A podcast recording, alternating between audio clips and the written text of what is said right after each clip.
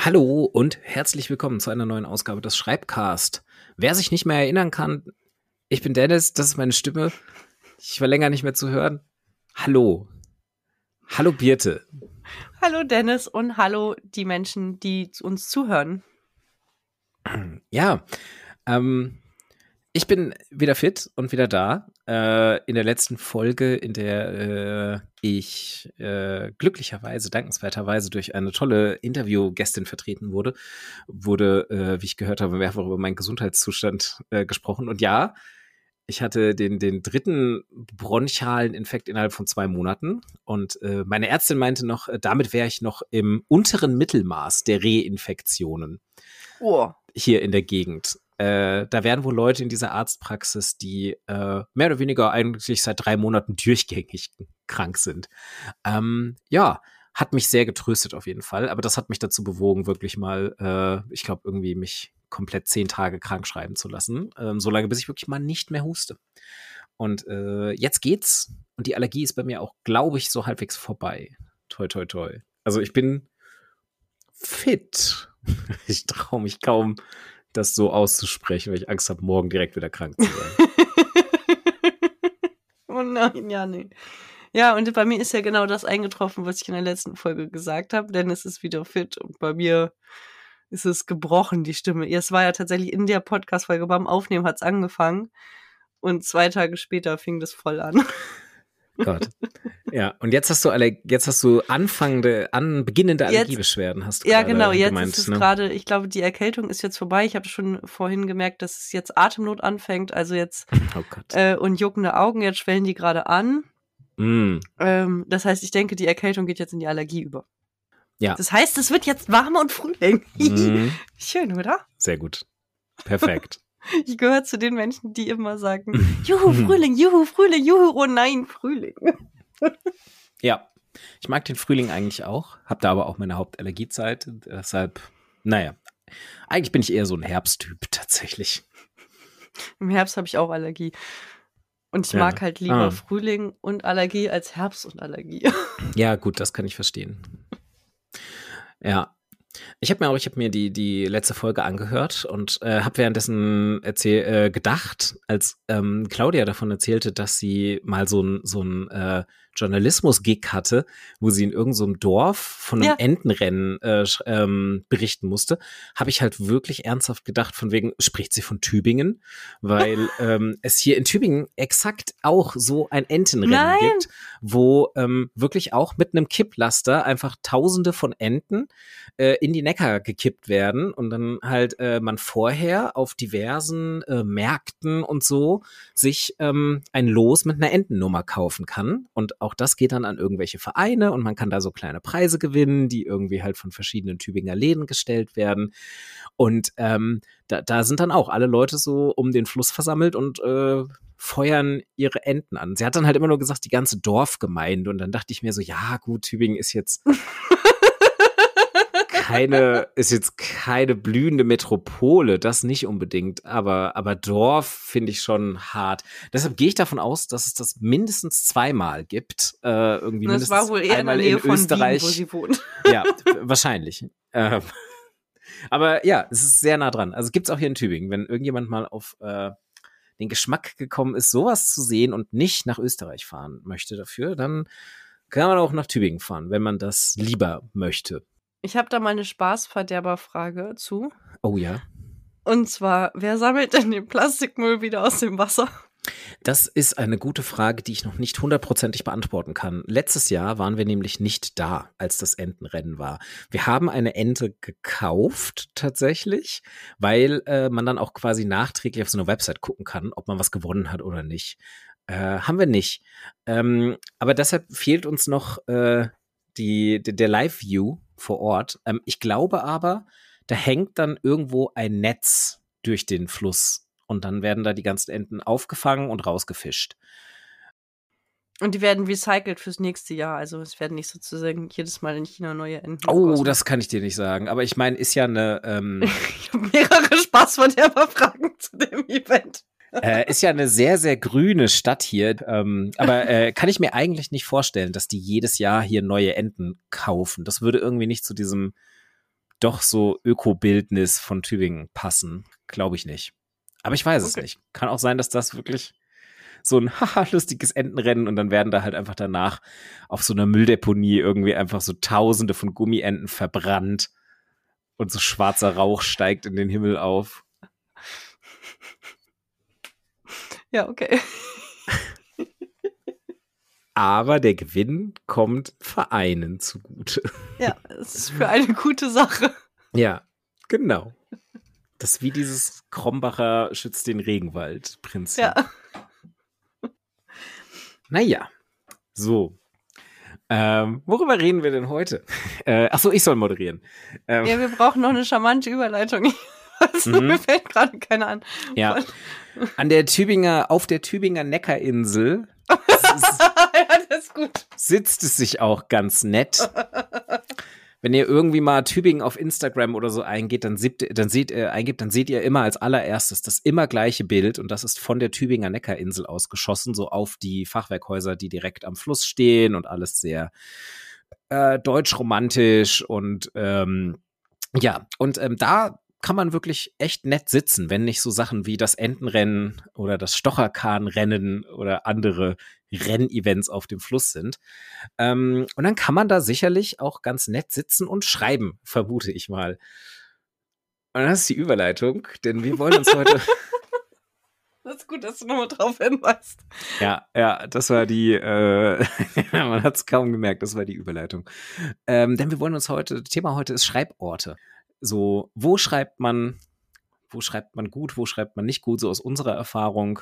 Was können wir empfehlen? Was können wir vielleicht an ähm, Inspiration an unsere Hörerschaft geben, wo sie mal ausprobieren könnten zu schreiben? Ich habe ja tatsächlich zu Corona-Zeiten mal einen Blogartikel geschrieben zu fünf anderen Schreiborten, die halt auch zu Corona-Zeiten gehen, weil ich dachte, weißt du, du hast halt immer sowas wie im Café, in der Bibliothek, im was weiß ich. Und ich dachte, das ist irgendwie ungünstig, weil das alles zu ist. Ah ja. Hm. Hast jetzt und, auch gerade meine komplette Vorbereitung schon genannt. Okay, ich mache hier mal Haken dran. Entschuldigung. Ja, weiter. Oh Gott, das läuft ja heute. Nein, das sind ja die, das sind ja die absolut allgemein. Ich habe auch noch ein paar coolere Sachen. Ja, ich habe äh, dann äh, aufgeschrieben, auf jeden Fall so auf so Bänken. Wir haben, wir haben ja, ich wohne an so einem Radwanderweg und da haben wir so, äh, so, La Gott, wie heißt denn das? Rasttische, weißt du, so T Holztisch mit einer Bank dran. Rastplatz heißt das. Ja, Worte. Hallo. Naja, ein Rastplatz ist ja in Deutschland eher so mit Autobahn konnotiert. Ja, okay, ne? nee, das meine ich nicht. Mehr so Fahrradautobahn, ja. äh, Fahrradbahn. Mhm. Äh, ein, ein ähm, oh ja, das, das heißt auch das in jedem Bundesland so, ein bisschen anders. Ähm, kannst du aber so, wir haben ja so Orte, weißt du, kannst du so einen Tisch und eine Bank ja. und dann guckst du mhm. halt komplett über so Felder drüber. Ein Vespertischle. Ja, so heißt das in Schleswig-Holstein nicht. Habe ich mir ausgedacht, könnte ich mir aber trotzdem vorstellen, dass so heißt. Ja. Ähm, genau. Ja, man kennt diese typischen Sachen, die so an Wanderwegskreuzungen stehen oder an schönen Aussichtspunkten. Ja. Dann habe ich mhm. mir noch überlegt, auf einem Baumstamm im Wald oder in einem Hochsitz sitzend. Mhm. Ist in einem Hochsitz sitzend nicht ähm, irgendwie so eine Form von äh, Landfriedensbruch oder irgendwie das weiß sowas? Ich nicht, das habe ich mich auch schon oft gefragt.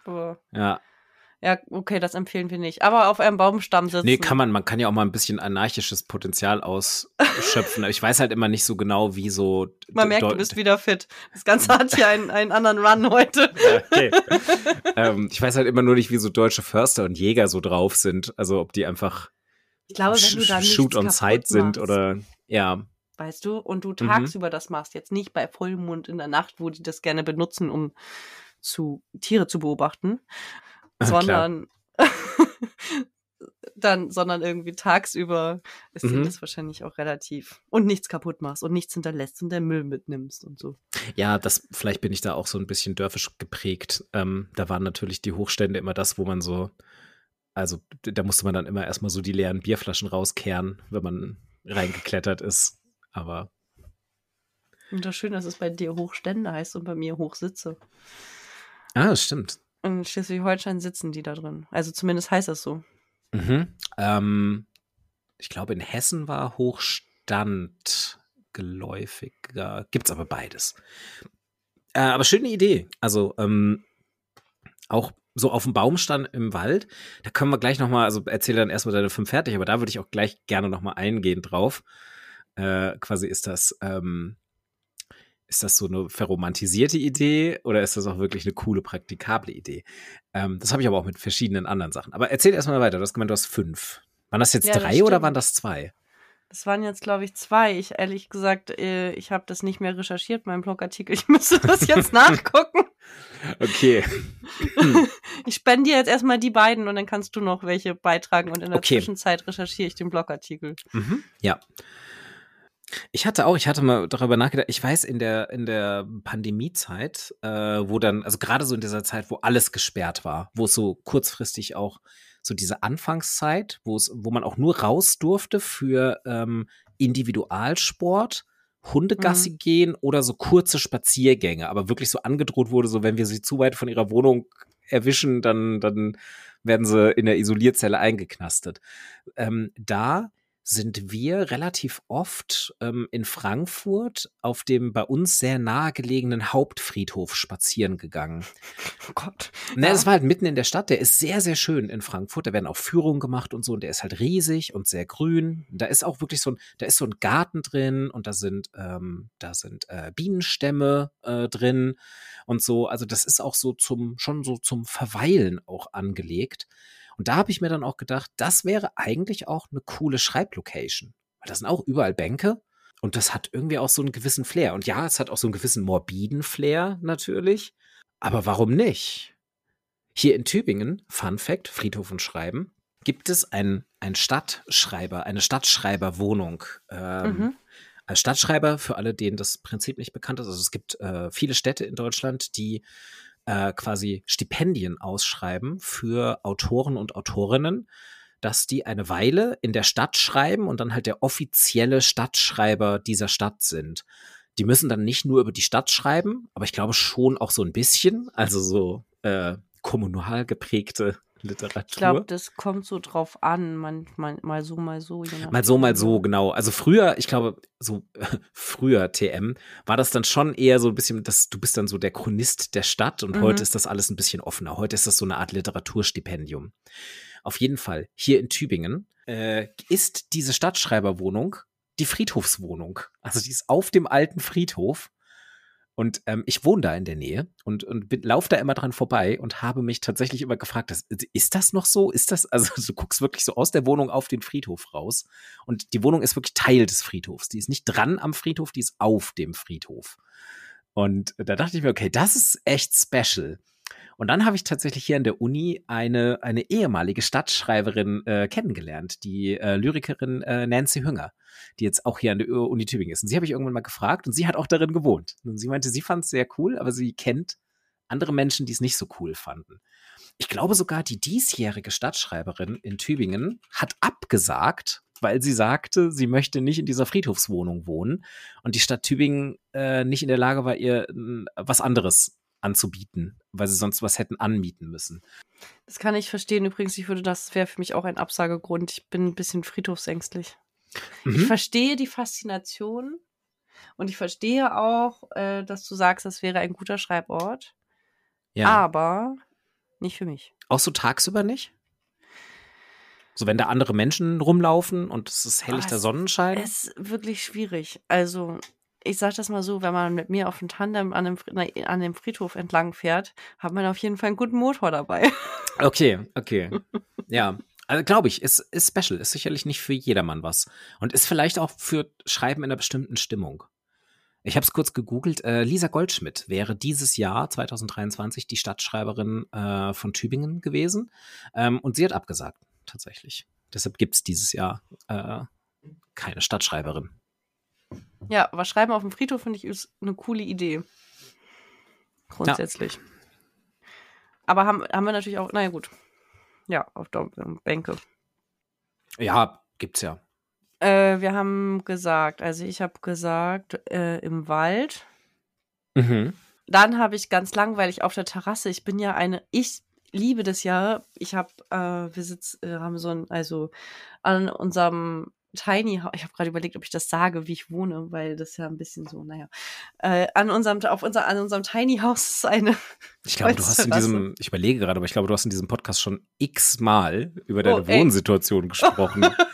Diese Bauwagen, so Wohnsituation meinte ich. Ich bin mir ziemlich ich sicher. Ich gerade sehr fancy ausdrücken mit dem Tiny House. Ich wollte sagen, Tiny House ist mir auch neu. Aber eigentlich hast du recht. Also, mein Partner sagt immer, wenn ich in der Öffentlichkeit darüber rede, soll ich Tiny House sagen. Das finden die Menschen besser. Dann denken die Leute auch direkt, du hast wirklich so eine halbe Million da rein investiert, ja, mindestens. Genau. Oh. Energetisch saniert. Ja. Also, auf jeden Fall haben wir davor eine Holzterrasse und das ist total geil, weil du hast hinten im Rücken diesen Holzwagen und dann sitzt du auf der Holzterrasse und dann ist gerade zu diesem, im Sommer ist ein bisschen geht es nicht, da muss man auf den Rasen umziehen, weil es zu warm wird. Aber jetzt zu diesen Jahreszeiten, die in Schleswig-Holstein ja deutlich häufiger sind, die Temperaturen, wo das so halb warm ist, ähm, es ist richtig, richtig cool und ich sitze da total gerne und schreibe da. Mit was für einem Gerät schreibst du dort? Das wäre so, das ist ja auch immer bei jedem dieser Schreiborte die Frage, eignet der sich für jedes Medium gleichermaßen? Schreibst du auf der Terrasse digital, also auf dem Laptop oder schreibst du äh, per Hand ähm, oder beides? Sowohl als auch. Also, ja. Ja. Ich finde bei draußen schreiben, ich bin ja so ein Digitalschreiber, habe ich auch mehrfach schon gesagt. Und ich finde bei draußen schreiben ganz oft so das Problem mit so, oh, dann ist die Sonne, steht scheiße und dann dann spiegelt das Display nee, nee. und man sieht nichts und dann balanciere ich irgendwie so den Laptop auf meinen Knien und das ist irgendwie auch doof. Ähm, also ich finde draußen schreiben oft cool von der Idee und unpraktisch in der Umsetzung. Ich muss das nochmal rauskramen. Es gibt von mir so Fotos, das ist so von, ich weiß nicht, ob das letztes Jahr oder schon länger her, das ist so im Februar mit Mütze und Winterjacke sitzen draußen auf diesem, da habe ich so einen alten Sessel stehen und dann sitze ich da im Schneidersitz mit meinem Laptop und schreibe und bin total glücklich. Okay. Es schneit auch so auf den Laptop drauf. Nein, die Sonne scheint an. Okay. Ja, aber generell, also draußen glaube ich sehr cool, weil prinzipiell wahrscheinlich auch je nachdem so ein bisschen Vielleicht sogar ein bisschen ablenkungsärmer. Also kommt ein bisschen drauf an, was draußen los ist. So, vielleicht jetzt bei dir im Wohnprojekt irgendwie auch gar nicht mal die beste Umgebung für ablenkungsarme nee, Schreibzeit. Gesagt, ne? Man kann da so Anfängerfehler machen und das so nachmittags, wenn die Kinder nach Hause kommen. Das, ja. ist, das ist so ein mega Anfängerin-Fehler. Am besten vormittags, wenn niemand da ist. Oder halt so spät, dass äh, niemand mehr da ist, mhm, sozusagen. Ja aber am besten vormittags bei mir. Mhm. Ja. Und am Wochenende ist es ein bisschen schwierig, da ist es mit der Abgrenzung schwierig. Also wie gesagt, dann kommen natürlich auch die Kinder, was machst du da? Und die Menschen arbeiten halt überall an allen Ecken im Garten und du musst mhm. sehr abgrenzungsstark sein, um dann nicht bei deinem Tun zu bleiben und nicht zu denken, ja. sollte ich nicht jetzt eigentlich. Ich habe eine Hake in die Hand gedrückt ja. bekommen. Ja. Mhm. Ja, das Zeit lang einfach mit so großen Kopfhörern dann da ja, gesessen, ja. um denen zu signalisieren, jetzt mache ich gerade etwas anderes. Mhm, ja, das ist ja generell so bei allen, bei allen öffentlichen Schreiborten stellt sich ja immer direkt die Frage nach, äh, wie sehr wird man an diesen Schreiborten allein gelassen oder nicht.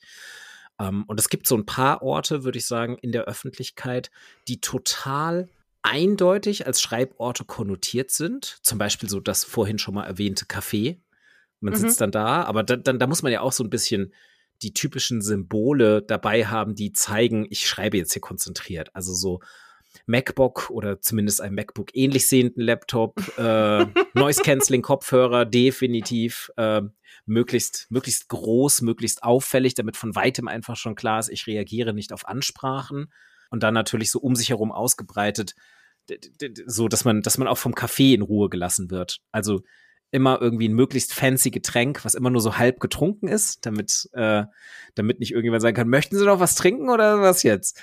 Ähm, und vielleicht so ein halb. Irgendwie zeichnest du nicht so ein romantisches Bild. Können wir das so ein bisschen überarbeiten? Okay, vielleicht, dann kommen wir doch mal, dann kommen wir doch mal zu wirklich Schreiben im Café. Das wäre nämlich einer meiner Hassorte Nummer eins. Das ist mir gar nicht aufgefallen. Mhm, mh. Ich liebe das ja. Okay, ja. Was daran liebst du? Vielleicht die Idee. Nee, ich mag, ähm, wenn das so ein Trubel ist und so. Ich kann ja tatsächlich auch vom Fernseher schreiben, ehrlich gesagt, Ach, während irgendwas Güte. läuft. Okay, äh, ja. Nur mhm. mein Partner hasst das, wenn wir irgendwas gucken und ich arbeite dann nebenbei. äh, ich habe mal in Völlig so unverständlich. Ich habe mal in so einem Wohnprojekt gewohnt, wo wir abends so alle vom Fernseher saßen, so drei, vier Leute, die alle mit ihren, mit ihren Laptops da saßen und irgendwas gearbeitet haben, während eine Serie lief. naja, egal, aber wir waren eigentlich beim Schreiben im Café. Ja. Und ich mag diesen Trubel. Und wenn zwischendurch was passiert und so, das mag ich wirklich sehr gern. Ich habe aber den Fehler gemacht, weißt du, diese Idee von in so einem romantischen, süßen Café zu sitzen und dann so Bad Segeberg oder eben auch Bad Oldesloe, so kleinere Orte ja. zwischen Hamburg und Lübeck-Krop. Mhm. Und da nämlich mein, sitze ich da und will mein MacBook auspacken und dann denke ich, das geht hier doch gar nicht. Also weißt du, das ist so, hast du dein Holztischchen mit den gebogenen Beinchen und irgendwie mhm. das Kaffeetässchen und so. Also nicht so fancy in Hamburg oder Ja, ja, so, ja, genau. Also nicht genügend eben, Platz oder wie einfach auch. Nee, das ging gar nicht um genügend Platz und ich hatte das Gefühl irgendwie, die schmeißen mich gleich raus, wenn ich jetzt hier sitze und schreibe. So alle, also weißt du, es ist mehr so eine andächtige Schweigencafé und ich sitze dann da mhm, mit so einem, mhm. ich hatte irgendwie das Gefühl, ich weiß nicht, ja. Äh, sozusagen, ich hatte das Bedürfnis, ein Golden Retriever-Welpe zu sein und beliebt zu sein und hatte das Gefühl, wenn ich das jetzt mache, dann esse ich sozusagen Pansen in deren Wohnzimmer. Okay. Ja, ich glaube, ich weiß, was du meinst, weil ich würde auch sagen, es gibt, es muss schon so eine bestimmte Art Kaffee sein, ne? Man möchte nicht die einzige Person sein, ja, genau die in diesem Café sitzt und arbeitet, während um einen herum entweder nur so Seniorenpärchen irgendwie ihren Frankfurter Kranz oder ihre ja, genau. Schwarzwälder Kirsch essen. So ein Café war das. Oh ja, genau. Am besten noch so ein Schild, so du, du, du fragst noch so vorsichtig nach dem WLAN-Passwort und wirst einfach nur irritiert angeschaut. Ja klar, das, ist, das geht schon mal nicht, das stimmt. Ähm, auch stelle ich es mir problematisch vor, wenn es so ein ganz kleines Café ist, ähm, ich finde, damit man gut arbeiten kann in einem Café überhaupt, also so wie gesagt, also ich jetzt schon mal gar nicht, aber so die Vorstellung, ähm, damit das für mich funktionieren könnte, da muss schon ein bisschen was los sein. Du meintest ja selbst gerade den Trubel. Ich kann mir das auch nicht vorstellen, wenn das so ein kleines Café ist, irgendwo ähm, auf dem Ort, und da sitzen dann irgendwie zwei Leute drin. Und die eine ja. Person geht wieder, nachdem sie ihren Kaffee ausgetrunken hat, und dann bist nur noch du da und wer immer arbeitet in diesem Café. Und dann sitzt du da und, und tippst vor dich hin. Das kann ich mir auch überhaupt nicht vorstellen. Man braucht so eine gewisse Anonymität in der Menge zum, zum Arbeiten ja, ich, im Café. ich mag ja äh, Starbucks am Hamburger Hauptbahnhof ganz ah, gerne ja. als Ort. Ja, ich, mhm. ich habe das ja schon mal gesagt. Ja. Das, äh, ja, da waren wir ja mal zusammen. Das war ja aber immerhin nicht zum Arbeiten, einfach nur zum Durchgehen. Was meiner Meinung nach die einzige Funktion ist, die ein Starbucks in einem Hauptbahnhof hat. Coffee to go. Aber ich finde das einfach total geil, wenn man da drin sitzt und dann fließen die Massen so an einem vorbei. Ach, und ich weiß halt, egal was passiert, diese Welt läuft weiter. Das geht nicht kaputt. Ja, aber die sie läuft alle halt, alleine. Sie läuft halt einen Meter neben einem weiter. Der ist ja auch nicht groß. Aber weißt der. du, der Hamburger Hauptbahnhof ist halt. Ja, aber das ist ja, was brauchst du zum Schreiben? Also ich brauche einen Laptop zum Schreiben, das reicht. Mein Handy ist nochmal ganz nett für den Hotspot, aber ansonsten. zum Schreiben in erster Linie. Nein, hm. für mich ist, ist es total gut und weil es ist, also ich fühle mich tatsächlich selten irgendwo so alleine wie am Hamburger Hauptbahnhof. Mhm. Ja, ich bin also komisch. Ich anonymes weiß. Untertauchen in der riesigen Masse. Quasi. Richtig. Ja. Ich, mhm. so, ich fand das so, ja, ja, auch zu Studienzeiten, dieses Aussteigen aus dem Zug und die zu PendlerInnenzeiten, weißt du, und es funktioniert einfach. Die Ströme bewegen sich gleich für mich irgendwo. Und das ist so geil. Ich finde, also das kann ich ewig beobachten. Das ist für mich wirklich auf einem Level, als würde ich sagen, mein Lieblingsschreibort ist der McDonalds am Frankfurter Hauptbahnhof oder irgendwie sowas. Da ist der Kaffee allerdings inzwischen auch gut. Ja, aber es ist kein Mac-Café. Achso, nee, dann ist der Kaffee scheiße. Mhm. Dann nehme ich das zurück. ähm, du, du deckst dich da aber tatsächlich mit einer Bekannten von mir, mit einer äh, Redakteurin dieses Footnote Bei McDonalds habe ich auch schon geschrieben. Blog. Oh Gott. Am ja, Hamburger Hauptbahnhof. Das ist ja Boah. Ähm, also eine unserer Redakteurinnen des Footnoter-Blogs hatte das früher auf jeden Fall auch, dass die ebenfalls so eine Kaffeeschreiberin und auch wirklich die möglichst lauten. Und äh, wir haben uns dann mehrfach für Redaktionssitzungen im Starbucks in Frankfurt an der Börse getroffen. Das ist so direkt an der großen Fußgängerzone in Frankfurt und auch, glaube ich, einer der lautesten Starbucks und einer der vollsten Starbucks, die man finden kann in der ganzen Stadt. Wahrscheinlich wirklich äh, lauter als am Hauptbahnhof. Und ähm, gibt es da überhaupt einen? Nee, da ist ein Coffee Fellows. Egal. Ähm, und Ach du meine Güte, ich war ja wirklich schon allein für diese Redaktionssitzung so overstressed da drin. Und für sie war das halt so wirklich ihr Schreibort. Sie saß da meistens auch schon, auch mit so Kopfhörern auf und hat irgendwas vor sich hingetippt, wenn wir da ankamen und der Rest von uns komplett überstresst da saß und äh, ständig angerempelt wurde von irgendwelchen Touristen mit ihren Tabletts in diesem viel zu vollgestellten Starbucks. Nee, ist nicht so meins, muss ich gestehen. Aber ich, ich kann die Aspekte verstehen. Sie funktionieren bei mir nur nicht. Dieses, also so, so Noise Canceling könnten meine Noise Canceling Kopfhörer gar nicht sein. Ich bräuchte gleichzeitig noch so Eye Canceling, so irgendwie so so diese Pferde, wie, wie heißen diese Dinger, die so Kutschen, Pferde? Scheuklappen. Scheuklappen. Genau. Noch so, so Scheuklappen, die mich irgendwie so nur auf meinen Laptop fokussieren lassen. Und dann ist ja irgendwann der Punkt, wo man sich fragen muss, so, warum bist du dann eigentlich hier? Und nicht zum Beispiel in einer Bibliothek, um einen anderen klassischen Schreibort zu nennen. Was für mich tatsächlich deutlich besser funktioniert. Ja, dann kommen wir zum Schreiben in der Bibliothek, Dennis. Was ja. spricht dafür? Naja, so das klassische, man hat seine Ruhe. Jetzt muss ich mich auch outen, dass ähm, ich, ich brauche so ein Mittelding. Wenn ich in einer komplett stillen Bibliothek sitze, also wo wirklich so ehrfürchtig, andächtige Ruhe ist, dann fühle ich mich auch nicht wohl. Mein idealer Schreibort in der Öffentlichkeit ist, glaube ich, so eine leicht unruhige Bibliothek wenn mhm. das Sinn macht. Also ja, so in einem größeren Lese- oder Arbeitssaal, wo mal so kleine tuschelnde Unterhaltungen sind. Also Unibibliotheken, ne? Ja, genau, aber halt, da gibt's ja auch unterschiedlichste Orte in Unibibliotheken. So kleinere Räume oder Sachen, wo es so wirklich so komplette Stillarbeitszonen, wo wirklich irgendwie die Leute einen schon wütend angucken, wenn man mit dem Stift zu laut aufdrückt aufs Papier. Das wäre nix, sondern so diese etwas größeren Lesesäle, wo so ein bisschen so Unordnung ist. So Leute oft aufstehen und kommen und gehen. Bücher werden auf den Tisch geknallt. Irgendwelche Typen flirten, irgendwelche Mädels unangenehm an. Also das möchte ich nicht, aber so das hebt das Geräuschniveau. Es kann auch eine nette Unterhaltung ja, sein. Das hebt das Geräuschniveau, ja ich musste immer, ja, eine ne Freundin von mir äh, in meiner Abschlussarbeitszeit, nein, in ihrer Abschlussarbeitszeit, in meiner Dissertationszeit, da war ich schon fertig mit der Uni, ähm, haben wir uns aber immer noch in Frankfurt getroffen und sie wollte immer sehr, sehr gerne in die Wirtschaftswissenschaftlerbibliothek gehen. Wirtschaftswissen und Rechtswissenschaften. Die haben eine eigene Bibliothek auf dem Campus Frankfurt, weil das war, glaube ich, ich, ich weiß gar nicht, warum sie dahin wollte. Ich glaube, es war so mit die modernste Bibliothek neu, mhm. schön eingerichtet, viele verschiedene Arbeitsplätze. Das war aber gleichzeitig halt auch so diese, ähm, ja, halt so dieser, dieser Catwalk für diese ganzen Wirtschaftswissenschaftler und Juristen. Also es war halt wirklich einfach so eine reine Pickup-Artist-Veranstaltung irgendwann. Und ähm, sie wurde dann, während wir da wirklich saßen, einfach so in so einer, wenn wir da drei Stunden saßen, wurde sie in der Regel halt wirklich dreimal angequatscht im Durchschnitt. Oder so irgendwelche Typen kommen an und legen Zettel mit ihren Nummern hin oder nerven sie halt auch wirklich einfach und versuchen sie in Gespräche zu verwickeln. Und ich habe wirklich irgendwann gemeint, so, wie kannst du denn hier arbeiten? Also das ist doch scheiße. Warum setzen wir uns nicht zu den Introverts von den Geisteswissenschaften? so. Aber sie hat gemeint, nee, sie findet es hier irgendwie angenehmer. Und es war nicht so, dass sie angelabert werden wollte. Sie war da genauso genervt von, wie man davon sein sollte. Aber trotzdem fand sie es eine konzentrierte Atmosphäre. Und ich kann es ein bisschen nachvollziehen. Also eine Bibliothek, in der so ein bisschen was passiert, in der ich das Gefühl habe, ja, hier arbeiten auch andere Menschen um mich herum. Und das höre ich auf so einem unterschwelligen Level, ohne dass ich hochgucken muss.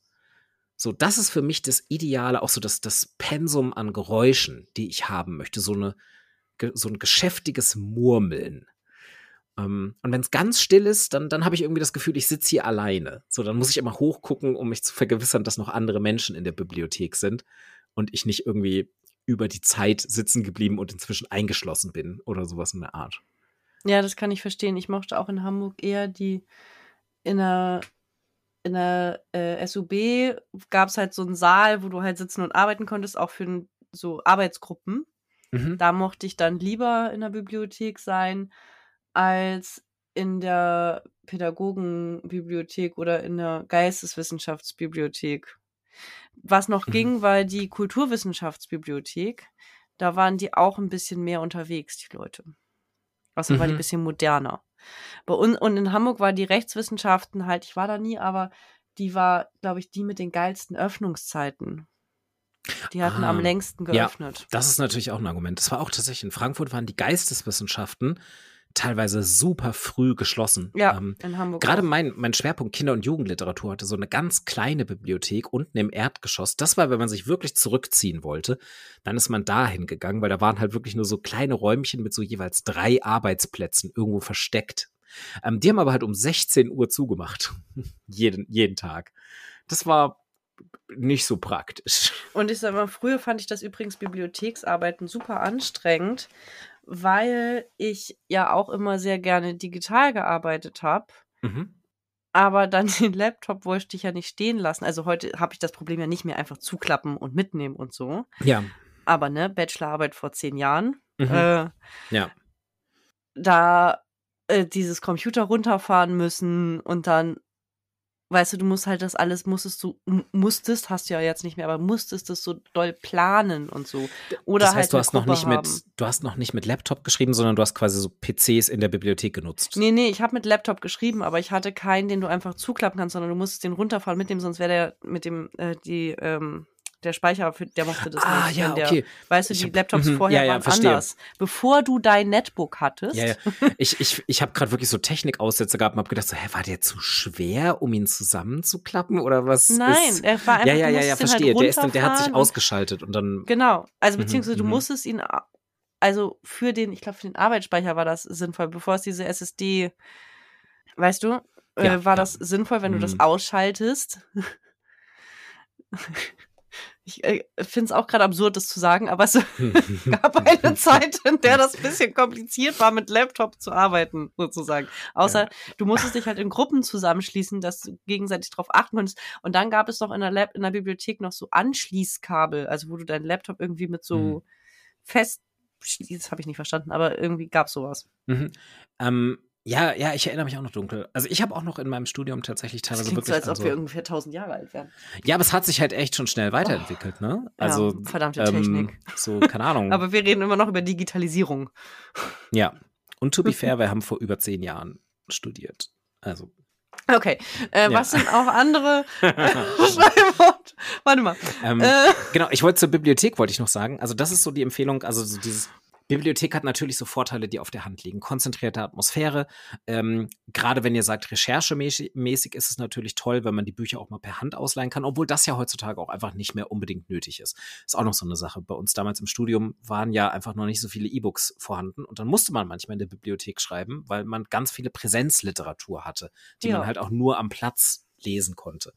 Ähm, aber ist auch heute noch sinnvoll, weil manche, also es gibt ja viele, die mit E-Journals und E-Literature nicht so viel anfangen können, zumindest nicht, wenn man sie am Laptop liest. Gehöre ich auch dazu. Ich habe ja inzwischen auch einen E-Reader, den finde ich toll.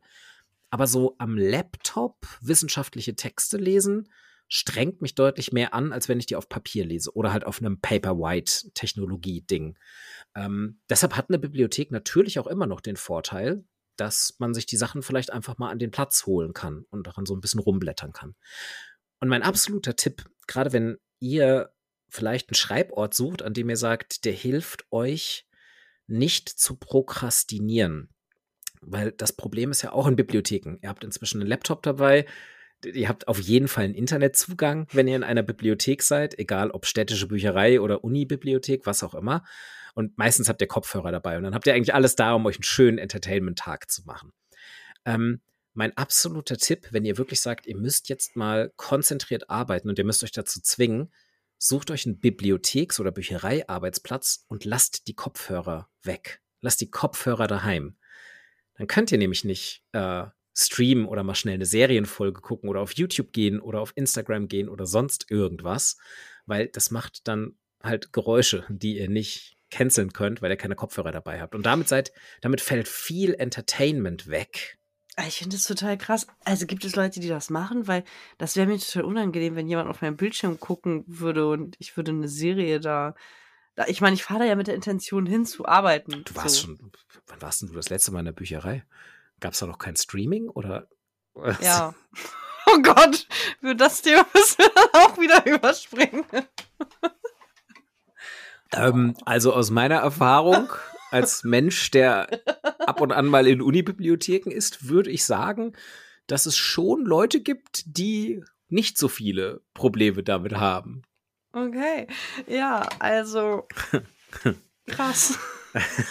das ergibt für mich überhaupt keinen Sinn. Ich meine, dann würde ich zu Hause im Bett bleiben, wenn ich Serien gucken will ja, also ich würde mal vermuten, dass auch diese Leute nicht mit der bewussten Instanz in die Uni-Bib fahren oder irgendeine andere Bib und sagen, da fahre ich jetzt hin und hau mir mal geil die gesamte Staffel Succession rein.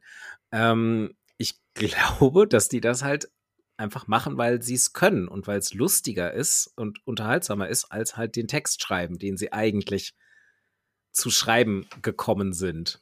Aber da funktioniert tatsächlich für mich ein Arbeitsplatzwechsel und deswegen sind Schreiborte für mich echt wichtig. Also ich bin so eine Schreibortwechslerin. Mhm, ja. Und wenn ich zum Beispiel, jetzt habe ich gestern wieder in meinem Raum im Oldesloe im Belladonna Haus gearbeitet und dann habe ich so einen Schreibtisch, auf dem halt nichts steht, so richtig gar nichts. Und dann stelle ich meinen Laptop dahin und mache mir einen Hotspot und da höre ich halt, zu Hause höre ich ganz oft zum Ablenken irgendwie Hörspiele oder so, ne?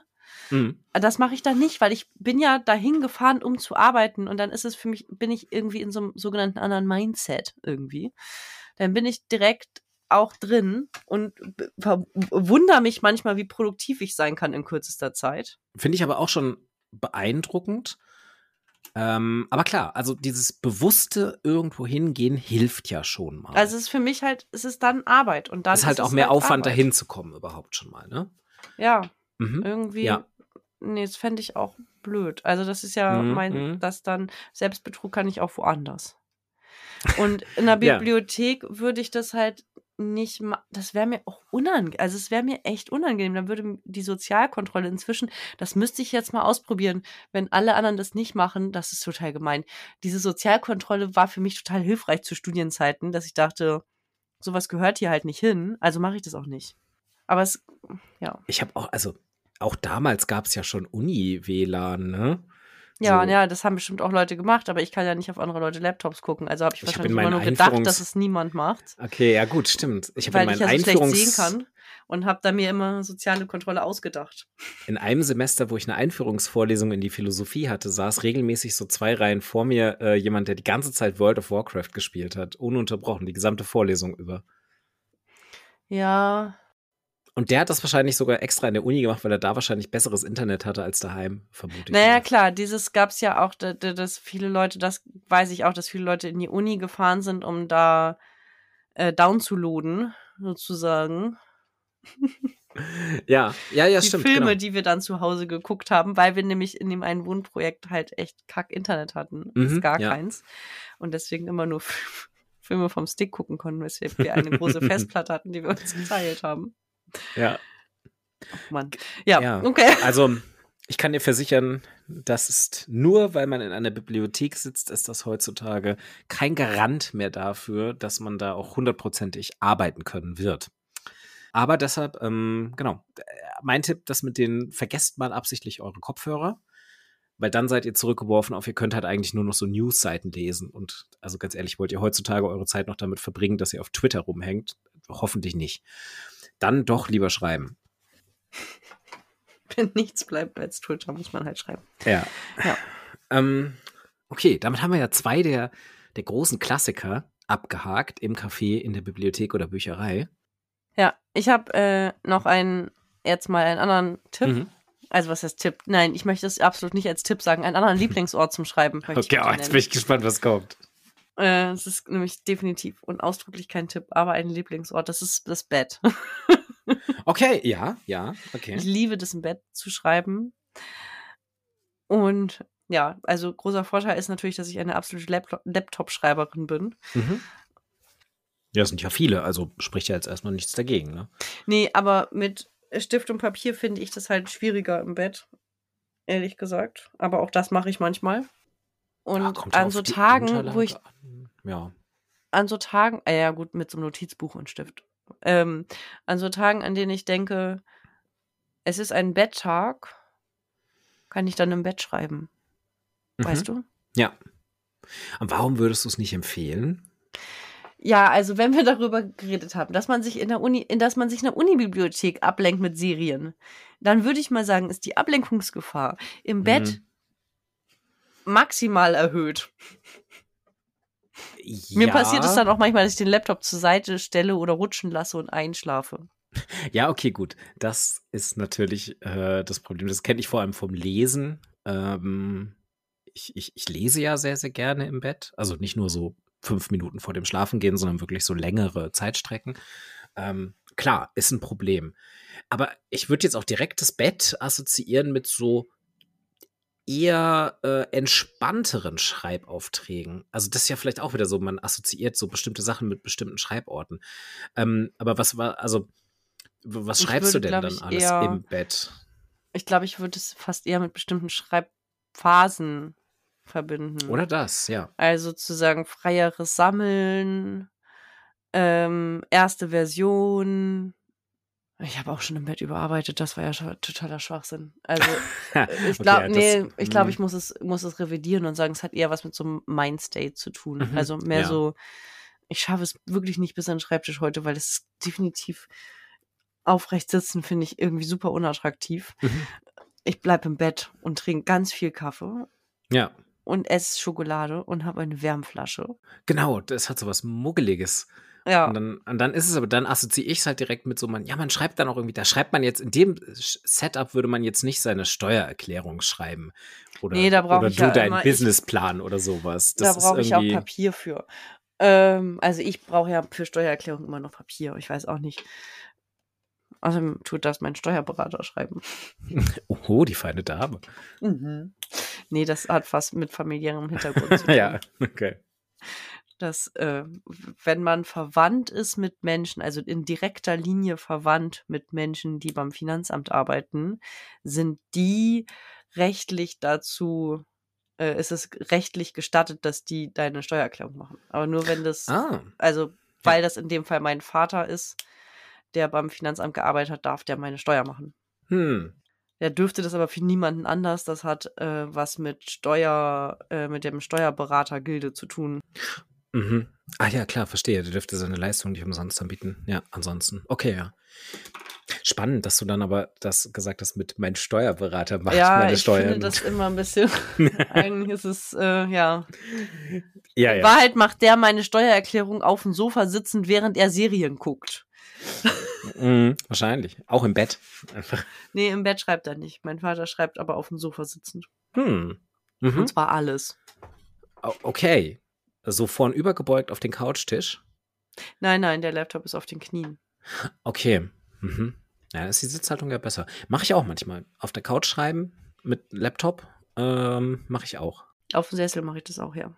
Und beim Bett denke ich manchmal, eigentlich bräuchte ich so ein cooles Kissen, weißt du, wo du den so, also es gibt auch diese Laptop-Kissen mit diesem harten Dings, wo du die raufstellen kannst und drunter ist ein Kissen, weil der Laptop mag das nicht so mit der Bettdecke und dem Atmen. Der kriegt dann nicht so gut Luft. Ja, äh, das stimmt. Der schimpft immer. Mhm. Nein, aber nee, in Wahrheit, ich schreibe alles im Bett, egal, außer Steuererklärung, weil die schreibe ich nicht. Und das hat eher was mit meinem, sozusagen, wie, wie viel möchte ich mich heute der Welt aussetzen. Ja. Mhm. Und ja, nee, Bett. Bett ja. ist mein. Ist eigentlich so der abgeschottetste Ort, ne? Von allem, was wir bis jetzt auf der, Li auf der Liste haben. Ähm, ja. So ist ja wirklich. Ist vor allem ich, ich schreibe gerne im Café und im Bett. Ja, zwei Extreme.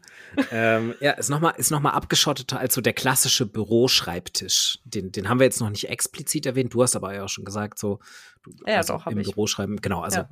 wir haben ihn noch nicht explizit als Kategorie. Versteht sich irgendwie auch ein bisschen von selbst, aber äh, so, äh, das ist natürlich auch noch mit drin. Ich habe noch einen Ort, ähm, an dem ich früher sehr, sehr gerne geschrieben habe, inzwischen jetzt nicht mehr so wirklich einen Anlass habe. Äh, ich habe sehr, sehr gerne im Zug geschrieben, äh, beim Pendeln.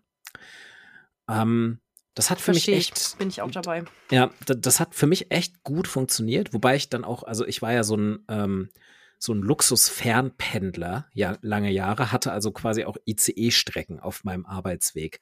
Ähm, und das vor allem, also wirklich so Schreiben in einem Zug, in dem man Internet bekommt, so schlecht es auch sei. Aber auch nicht unbedingt nötig. Also ich habe auch sehr konzentriert offline geschrieben. Da sind wir wieder bei der Sache mit nicht prokrastinieren können durch das Internet. Ähm, aber wo man halt wenigstens mal einen ausklappbaren Tisch hat und ein bisschen Ruhe und nicht irgendwie. Und alle ähm, anderen schreiben auch um einen rum. Also alle anderen arbeiten irgendwie auch. Idealerweise, ja. Also gerne auch Ruheabteil gezielt äh, angesteuert. Ähm, da dann aber meistens trotzdem irgendwie so eine vierköpfige Gruppe gehabt, die einen Conference Call mit ihrer Firma direkt aus dem Zug machen, aus dem Ruheabteil. Also hat auch immer so 50-50 äh, funktioniert. Aber genau, viele andere arbeiten auch. Auch immer fantastisch zu sehen, was Menschen im Zug bearbeiten. Also da werden dann wirklich so Präsentationen mit den Sales Charts von irgendwelchen Firmen vorbereitet und man sitzt direkt daneben als komplett fremde Person und guckt sich, guckt auf den Monitor und ist so, oh ja, äh, interessant. Heieiei, so viel Minus im dritten Quartal. Also Zug ist so ein Ort, wo Menschen vertraulichste Dinge aufschreiben und so einer Semi-Öffentlichkeit zu sehen äh, geben. Fand ich auch aber wahnsinnig spannend. Deswegen wollte ich, als ich, als ich noch viel gependelt bin, eigentlich mal so ein, so ein äh, Screen-Aufkleber. Ich glaube, das habe ich nie gekauft. Ich weiß es gar nicht mehr. Ah, so eine Weil Folie, dass man nur von vorne genau. überhaupt noch ja. was sieht. Ja. ja. Mhm. Hätte ich Weil auch ich gedacht. fand das auch gerade für Protokolle von Beratungssitzungen, aber auch für verschiedene andere Sachen fand ich das irgendwie unangemessen, dass andere Leute mitlesen. Und ich habe dann halt, dann bin ich immer eher dazu übergegangen, sowas nicht zu machen. Und wenn dann jemand neben mir saß, nicht zu schreiben. Ja, ich habe vor allem halt an meiner Dissertation, also so an eigenen Sachen geschrieben, weil ich mir da dachte, so, ey, ja, pff, wenn du Bock auf die Entwicklung der Schreibdidaktik in Deutschland in den 90er Jahren hast, dann hey, go for it und les mit. Viel Spaß. Mhm. Aber genau, also das war auch so ein bisschen, ich habe zum Beispiel, genau, keine Beratungsprotokolle im Zug geschrieben. Ja, genau. Keine Feedbacks geschrieben. Also die Beratungsprotokolle zum Beispiel waren eh so, das ist ja in der Regel eine sehr, sehr geschützte Sache. Die habe ich nicht mal mehr auf dem Netzlaufwerk gespeichert. Ähm, das hatte ich halt äh, quasi nicht mal mehr mobil dabei. Also ja, man muss ein bisschen selektiv sein. Muss man ja aber bei all diesen öffentlichen Orten. Muss ja im Café ganz genauso. Ja. Und eigentlich selbst in der Bücherei, also überall, wo halt Leute vorbeilaufen, muss man ein bisschen gucken. Ähm, ja, Zug, Zug halten sich so viele nicht daran. Anderes, ja, Zug ist irgendwie so ein Nichtort, so, so ein fantastischer. Naja, es ist ein Transitort, wobei Zug ist nicht so ein richtiger Transitort. Ich habe halt gerade geguckt, ich habe nämlich noch einen Punkt auf meiner Liste hier stehen, das ist der Bahnhof, weil äh, da habe ich geschrieben, der Bahnhof als Transitort. Mhm. Ist halt mit dem Starten ankommen, dadurch ist es halt sozusagen, bringt es so ein, so ein Flow in das Stagnierte. Ne? Ja, ähm, das heißt, also hast du dann wirklich, wie, wie, wie muss ich mir das vorstellen? Hast du dann so am Gleis gesessen beim Warten auf den Zug und geschrieben? Oder ja, beziehungsweise ich würde mal an der Stelle eher meinen mein Lieblings-Starbucks-Ort nennen, wiederum. Ja, wurde noch nicht genug erwähnt hier. Nein. Ähm, aber ja, ich habe auch schon da am Gleis gesessen. Weißt du, was ich total absurd finde? In der Zeit, in der ich viel unterwegs war in solchen Orten, diesen öffentlichen Schreiborten, ich mir da nie einen Kopf drum gemacht. Aber inzwischen ist es so, wenn ich mir darüber nachdenke, da zu sitzen, am Gleis zu schreiben, habe ich, kommt gleich immer so eine Angst, dass mir jemand meinen Laptop wegklauen könnte. Oder auch in Cafés inzwischen. Wenn ich denke, in Hamburg zu sitzen, was, wenn jemand meinen Laptop klaut? Total absurd. Ich weiß nicht, wo, das war früher nie da, der Gedanke. Der ist, ist seit, ähm, seit, weiß ich nicht, seit neuestem ist der tatsächlich okay. da. Seit ich ja. darüber nachdenke, mal wieder nach Hamburg zu fahren, um da irgendwo zu schreiben. Ich glaube, da liegt aber ein bisschen die Antwort. Ne? Früher warst du regelmäßig in Hamburg im Studium ja, ja. und jetzt bist du halt regelmäßig wirklich auf dem Dorf. Auf dem Dorf. Äh, ja. Und dann kriegt man, irgendwann entwickelt man leider diese Unsicherheit in Großstädten. Ne? Absurd. Ja. Ja. Ja, ja, ich merke auch, dass du kriegst ja, wenn du dich in Großstädten bewegst, so eine Großstadtblindheit.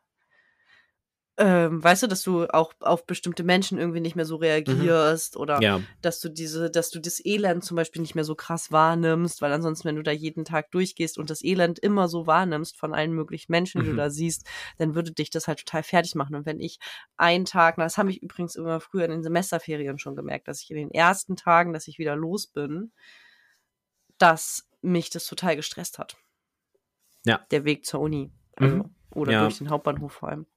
Und dann irgendwann, dass wieder dieses kam mit, dass du dann die Blindheit kriegst und da wieder durchgehen kannst. Mhm. Ja. Ja, da ja, wahrscheinlich. aber genau, nee, am, Be am Geist habe ich tatsächlich auch geschrieben. Ja, das ist die Wahrheit. Wow, okay. Ja, also fände ich auch einfach keinen keinen angenehmen Ort. Ich glaube, bei mir ist wirklich, bei mir läuft es ein bisschen darauf hinaus, ich brauche mein eigenes Tischchen merke ich gerade, wenn ich wirklich mal so gucke, mhm. welche dieser Schreiborte finde ich gut und welche nicht. Es muss nicht viel sein. So im Zug habe ich ja auch keine Privatsphäre und habe ich nicht viel Platz und so. Ich muss mich nicht großartig ausbreiten. Aber ich brauche so mein eigenes kleines Tischchen, auf dem das dann steht und auf dem ich irgendwie so sagen kann, das ist so ein bisschen mein eigener Bereich. Ich bin nicht so, ich, ich kann nicht einfach irgendwo meinen Laptop rausholen und den dann so auf dem Schoß balancieren während ich irgendwie an einer vierspurigen Kreuzung auf den Bus warte. Das, das ich klappt irgendwie nicht bei mir.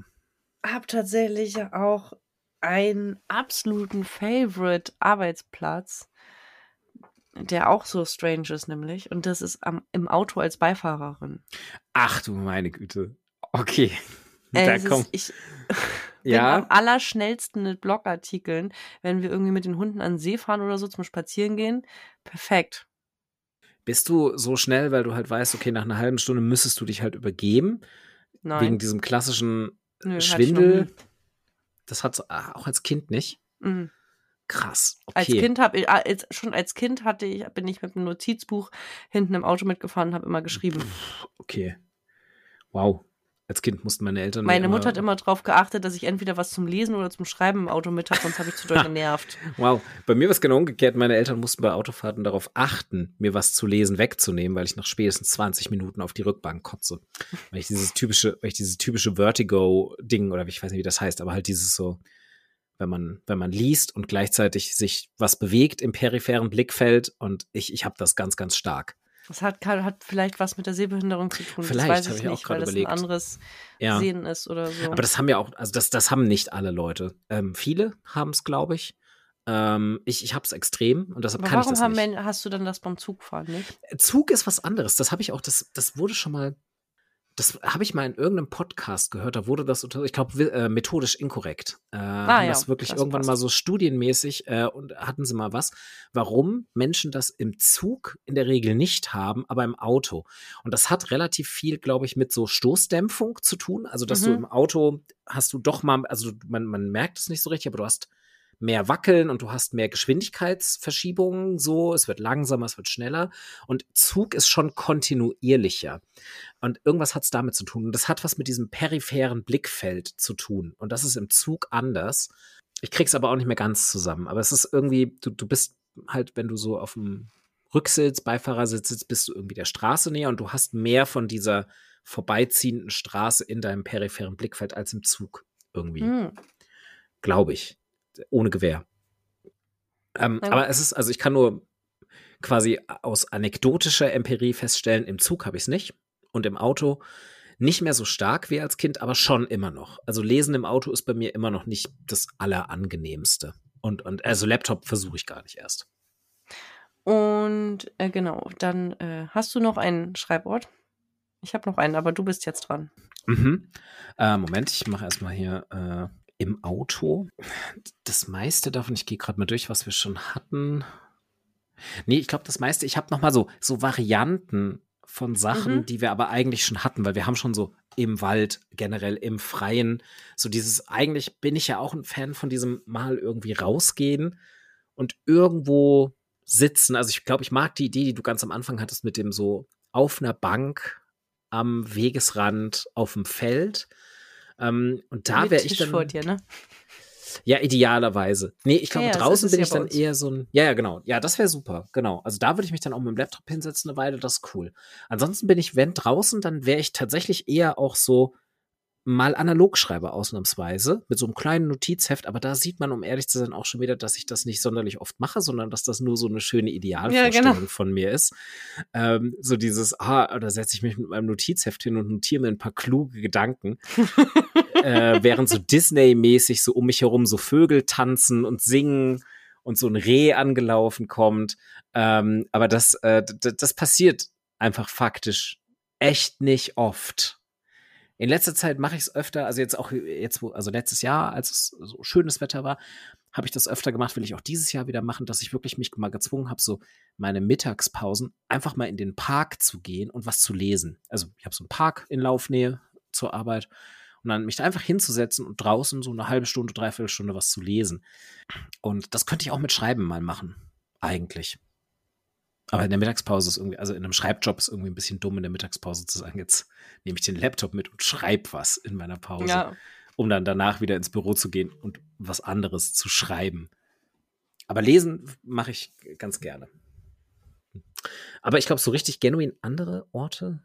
Nee, ich habe den mehr. Küchentisch noch, ist natürlich keine große Varianz, aber für mich halt schon was anderes, als wenn ich zum Beispiel irgendwie Schreibtisch, Bett, mhm. Sessel, so. Und dann habe ja. ich halt den Küchentisch, ist für mich nochmal ein anderer Vibe. Meine Masterarbeit habe ich zum Beispiel relativ viel, da habe ich in so einem anderen Wohnprojekt gewohnt, wo wir uns, da haben verschiedene Familien, aber auch äh, mein Partner und ich gewohnt und wir hatten uns eine Küche geteilt. Und dann mhm. habe ich ähm, da ja auch oft am Küchentresen gesessen und Buch darüber geführt, wie viel Kaffee die Leute am Tag trinken. Wow, so das klingt ja nach der beliebtesten Mitbewohnerin in diesem ganzen Wohnprojekt. Nein, habe ich natürlich nicht, aber es war so witzig, weil ich, es ist so, okay. sitzt da und so oft, also wir hatten Kaffeevollautomaten mhm. und ähm, so oft am Tag kam jemand rein und so, guckt die Kaffeemaschine an im Durchgehen und so, ach, einer geht noch und drückt noch mal drauf und zieht sich ja. noch einen Kaffee und geht wieder. Kaffeevollautomaten sind echt äh, das Gefährlichste. Haben ja, wir, wir haben auch einen. haben wir in der Teeküche bei uns im Büro jetzt auch. Äh, ist wirklich. Geil, ne? Ist wirklich schwierig. Hm. Das, daher kommt übrigens auch meine Koffeinsucht, meine ausgeprägte. ähm, aber genau, ja, also, so, also gerade halt natürlich so WG-Küche oder halt, wenn, wenn man mit mehreren Leuten wohnt, dann ist. Ja, aber auch so. Ich höre einen Podcast, natürlich. der heißt Riders Routine. Und ich bin relativ äh, beeindruckt davon, wie viele Leute sagen, dass die, der Küchentisch ihr Arbeitsplatz ist. Mhm, ja. Also so auch gerne mal zwischen äh, Müsli-Schüsseln der Kinder mit den angetrockneten Resten vom Frühstück mhm.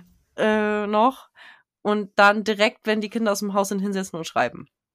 Ich bin in erster Linie einfach jetzt ein bisschen sozial neidisch, wie viele Menschen offensichtlich komplett bonzig ähm, Küchen haben, in denen ein Tisch irgendeiner Art stehen kann. Ähm, gut. Was? Wenn du so, wenn du auf die Ebene gehen möchtest. Nee, ich habe jetzt einfach, ähm, ich habe bis jetzt einfach so, also wir wohnen hier momentan in der Wohnung mit einer sehr, sehr winzigen Küche, die ah. trotzdem sehr, sehr praktisch ist, aber da, also es ist wirklich einfach nur eine Kochküche. Und auch davor in unserer Wohnung in Frankfurt hatten wir äh, einfach auch aber nur eine. Ein... Nö. Also da, wo ich dich mal besucht habe, war da nicht so ein kleiner Tisch? Nein, also ich weiß, ihr hattet den Esstisch im Wohnzimmer, aber ihr hattet doch auch noch so ein. Da, da ging so eine Anrichte um die Ecke. Ah ja, genau. Ähm, aber das ist ja trotzdem kein Sitzplatz. Da stand nie irgendwas zum Sitzen. Also da hätte man sich hinstellen okay. können, maximal. Okay. Ähm, ja, nee, das ist ja immer noch, also der, der, der Wunsch so, also ich meine, wir haben momentan nicht mal mehr einen Esstisch, weil kein Platz. Hm. Wir haben andere, keine Angst, wir haben Möbel, auf denen wir Essen einnehmen, aber wir haben nicht so einen, wir haben nicht so einen klassischen Esstisch mit vier bis sechs Stühlen daran. Das lösen wir anders. Ähm, deshalb ja, ähm, also kann ich nachvollziehen, kann ich leider nicht aus Erfahrung mitreden. Kann ich mir aber sehr gut vorstellen. Äh, ich habe auch eine Sache ist mir noch eingefallen. Ist auch nur eine Variante von etwas, was wir genannt haben, nämlich ähm, Coworking Spaces. Oh ja. Ähm, so ganz dediziert. Man kauft sich, man mietet sich irgendwo so ein tageweise, tageweise einen Schreibtisch ein äh, und geht dann in irgendeinen so coolen ehemaligen Industriehallen-Loft oder wo auch immer so Coworking Spaces reingebaut werden. Ist ja auch von Stadt zu Stadt ein bisschen anders. Und hat dann da andere Menschen, die arbeiten, aber die halt alle an den unterschiedlichsten Dingen arbeiten und sucht sich da irgendwie so ein Plätzchen. Und Coworking Spaces haben ja oft ganz viele verschiedene Varianten. Die haben dann ja so dass du sagen kannst, ich möchte eher sowas Einzelnes. Manchmal haben die auch so Cubicles, wo du dann sich wirklich so komplett isolieren kannst alleine. Aber manchmal haben die, du kannst ja meistens auch so an den großen Co-working Table, der dann da irgendwo steht, wo halt schon so fünf andere Leute dran sitzen. Ähm, das ist auch nochmal eine coole Schreibumgebung irgendwie, wo für viele Leute was dabei ist. Ja, das wollte ich auch eigentlich machen. Aber dann habe ich halt, bin ich ja durch Zufall darüber gestolpert, über diesen Raum, den ich dann gemietet habe. Beides geht nicht. Äh, genau, aber das finde ich auch ein super äh, Schreibort, tatsächlich.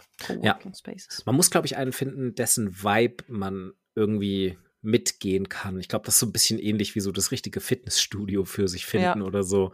Ob man jetzt sagt, ich möchte in so eine Assi-Pumperbude oder in irgendwie so ein bisschen eher edleres, äh, ich zurückgenommeneres. Dieses, ich glaube, Beta-Haus heißt es in Hamburg an der Schanze in so einer Nebenstraße mit so viel so, so Start-up-Flair, weißt du? Mhm, ja. Ja, genau, sowas. Also wenn man, die sind genauso, das sind ja meistens so diese etwas hipperen, sowas gab es in Bonn auch, bin ich immer dran vorbeigelaufen, wo ich mir dachte, so, ah, oh, so nur von draußen reingucken, wo ich mir immer dachte, so, oh, der Platz wäre mir zum Arbeiten wahrscheinlich schon fast ein bisschen zu hip, weil ich viel zu viel Angst gehabt hätte, dass irgendwie jede Minute so Frank Thelen reingelaufen kommt und mich irgendwie für einen Startup-Pitch gewinnen möchte. Frank Thelen, weil der in Bonn äh, arbeitet manchmal mhm. und da immer Skateboard fährt. Das ist kein Witz. Ich habe ihn tatsächlich, ich habe Frank Thelen irgendwann mal in Bonn, ist er mir auf dem Skateboard entgegengefahren, wie so ein lebendes Meme. Ähm, sehr schockierend. Genau, also wenn man so mit diesem Hippen leben kann, äh, dann, dann ist das, glaube ich, auch genau das Richtige. Ja, ich habe, also es ist total witzig. Ich habe gedacht, heute wird eine 5-Minuten-Folge. Schreiborte. Dachte ich, naja, ist irgendwie cool, aber was werden wir dann sagen? Ja. Verschiedene Orte mit Tisch. ja, genau.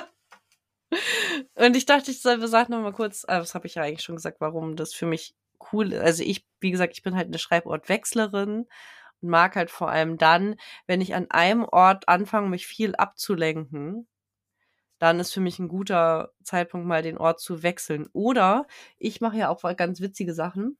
Ich, mein Unbewusstes ist sehr stark in mir zu Zeiten manchmal. Und dann baue ich so eine Barrikade aus Quatsch zwischen mir und meinem Schreibtisch. Und dann habe ich das Gefühl, der Schreibtisch ist zu weit weg, da werde ich niemals ankommen. Und das ist auch, nee, dann arbeite ich heute nicht. Und also dann, baust du das, Erklärung, baust du das also eine physische Barrikade ja. im Sinne von du stellst lauter Mist zwischen ja, ja, dich genau. und deinen Schreibtisch. Also nicht absichtlich, aber genau, es ist das irgendwann denke ich. Okay. Ja, ja, genau. Irgendwann denke ich, oh, das Zimmer ist so unordentlich. Komm, also mein Zimmer ist ja nicht wahnsinnig groß. Und so, oh nee, da müsste ich erstmal aufräumen, um überhaupt bis zum Schreibtisch zu kommen. Habe ich überhaupt keinen Bock drauf. und dann ja, so. Okay. Mhm. Es ist halt so eine ja. Mhm. Ich glaube, das ist aber ein guter und wichtiger Tipp. Einfach ähm, Schreiborte wechseln. Also wirklich auch regelmäßig und bewusst den Schreibort wechseln. Und äh, wirklich auch häufig. Also sucht euch Lieblingsorte, verschiedene, und wechselt die so ein bisschen durch. Natürlich auch achtet so auf Sachen wie Erreichbarkeit, ist es wetterabhängig, klar, all den Kram.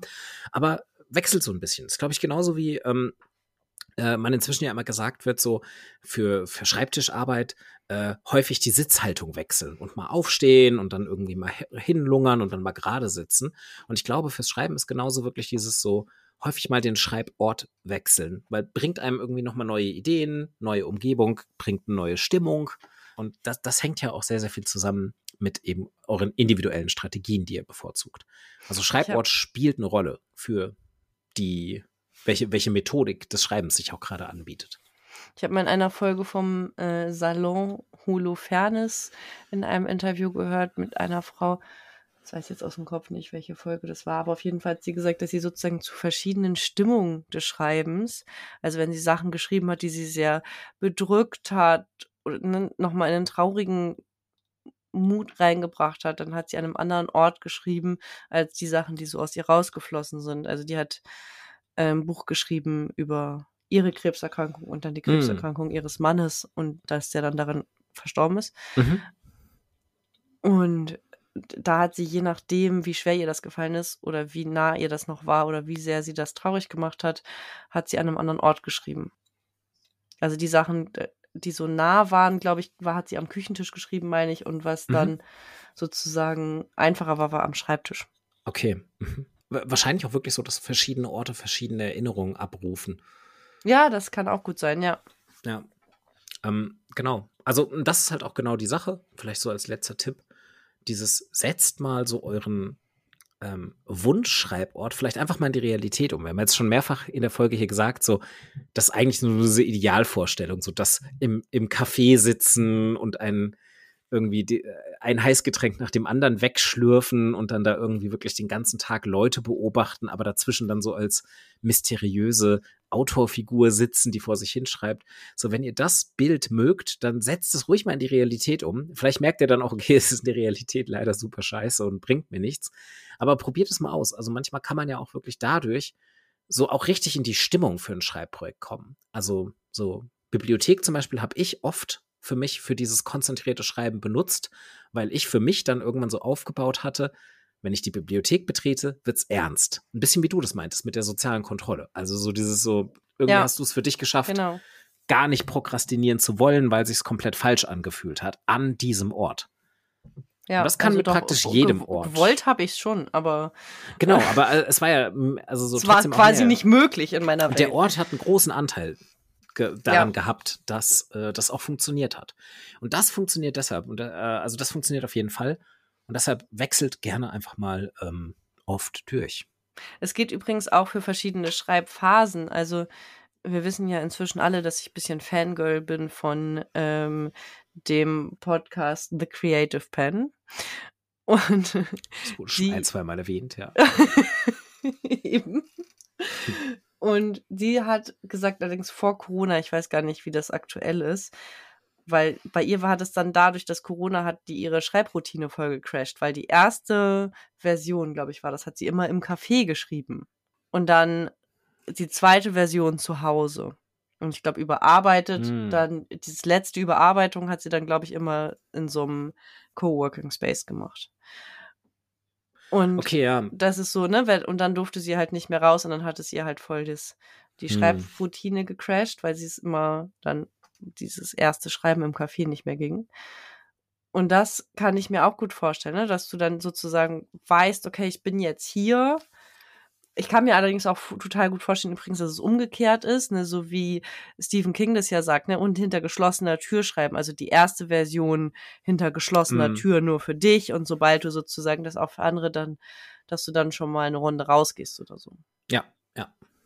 Ne? Erstmal erzählen wir uns die Geschichte selbst und dann den anderen. Ja. Und auch hier wieder, wie bei so vielen beim Schreiben, hier gibt es kein richtig oder falsch, sondern nur das, was für euch individuell passt und sich richtig anfühlt. Und da müsst ihr experimentieren, um herauszufinden, was sich für euch richtig anfühlt. Jetzt habe ich das Buch noch gar nicht erwähnt, das ich extra aus meinem Regal gezogen habe. Du, du hast hab. tatsächlich das Buch noch nicht erwähnt. Du hast Nein. eigentlich wirklich auch mit Literatur vorbereitet, statt dass wir genau. hier einfach uns unsere ich eigenen Schreiborte erzählen. Kamera halten. Ja, ah, toll. Ja, dann wissen wir jetzt alle Bescheid. Ähm, danke. Das heißt, äh, wo Frauen ihre Bücher schreiben, ist von Tanja Schlie. Dennis tut das bestimmt gerne in die Shownotes mit einem Vorwort von Elke Heidenreich. Mm, genau, da sind so kleine Geschichten drin über Frauen, die an verschiedenen Orten ihre Bücher schreiben. Zum Beispiel Hannah Arendt, Ingeborg Bachmann, Simone de Beauvoir, Elfriede Jelinek, Else, Elsa äh, Morante. Ist das richtig? Die kenne ich nicht. Und dann aber auch Jane Austen und so weiter. Also auch durchaus bekannte Namen. Und die, äh, da wird über deren Schreibroutinen gesprochen in dem Buch und das finde ich sehr nett. Mhm. Äh, ja, cool. Kommt auf jeden Fall in die Show Notes. Genau. Sehr gut. Dann würde ich zum Erzählt Abschluss sagen. Erzählt uns von euren genau. Schreiborten. Genau. Erzählt uns auf jeden Fall von euren Schreiborten. Haben wir sie dabei gehabt in unserer Aufzählung? Habt ihr noch mal andere Schreiborte? Habt ihr irgendwas, was ähm, vom Chaos-Level Starbucks im Hamburger Hauptbahnhof toppen kann? Vielleicht sagt ihr ja auch, ich schreibe gerne irgendwie auf Großbaustellen oder äh, Flughafen. Flughafen, mh, mh.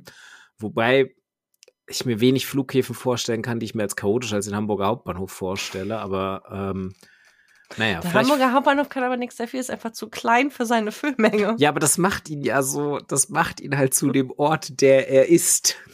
Ja, ich mag das doch. Ja. Vielleicht sagt ihr ja auch irgendwie, hey, ich habe was noch, ich habe was noch coaches, ich schreibe super gerne in der Sauna. Ähm, lasst es uns wissen. Und wir können ja mal gucken, wir können das ja Social Media mäßig mal ein bisschen forcieren. Vielleicht schaffen wir es ja in den nächsten zwei Wochen, unseren Instagram-Account ein bisschen mit Fotos von verschiedenen Schreiborten zu befüllen, wenn wir ja. Ich, also wenn ihr uns welche schickt von euren Schreiborten, dann teilen wir die. Wenn ihr Oder? das möchtet. Ja, genau mit eurer Erlaubnis teilen wir die ja. sehr, sehr gerne. Ja, also, also ähm, wenn ihr uns die schickt. taggt sehr, sehr gerne unseren Account äh, Schreibcast auf Instagram, findet ihr natürlich auch in den Shownotes und lasst uns wissen, was sind eure Lieblingsschreiborte und wir gucken einfach auch mal, dass wir ein paar Fotos machen. Endlich mal eine Folge, die sich für Fotos anbietet. Ja, und ich habe ähm, einen anderen meiner Lieblingspodcasts, sagen sie immer ein, zum Schluss so eine nette Formulierung, die sage ich jetzt auch. Oh, also der Lieblings, der andere Lieblingspodcast von mir ist übrigens Lage der Nation und die sagen dann zum Ende immer, spendet uns gerne fünf Sterne in eurer Podcast-App. Uh. Uh, okay. Was? Ja, ähm, spendet uns fünf Sterne. Ähm, ja. ja, stimmt, diese penetrante, gebt uns fünf Sterne, weil es hilft uns für die Sichtbarkeit, müssen wir auf jeden Fall machen. Ob wir die Formulierung dauerhaft übernehmen wollen, können wir noch mal diskutieren. Aber it's as good as any. Ähm, ja, ähm, er macht das ja gerne. Ich bin mit meinen Podcasts nicht zufrieden, die ich höre. nee, ähm, äh, Lage der Nation ist äh, über jeden Zweifel erhaben, aber ähm, naja, da muss ja auch nicht Bis zu dem Zeitpunkt hörst du nicht, oder was? Bis da hinten? Ich höre ihn, um ehrlich zu sein, wirklich nicht regelmäßig zumindest. Also ich kenne ihn und ich habe auch schon mal reingehört. Okay, wir müssen jetzt äh, aufhören. Ja. Müsst, ich mag mal dieses Abschiedsgeplänkel nicht. Bis zum nächsten Mal. Tschüss.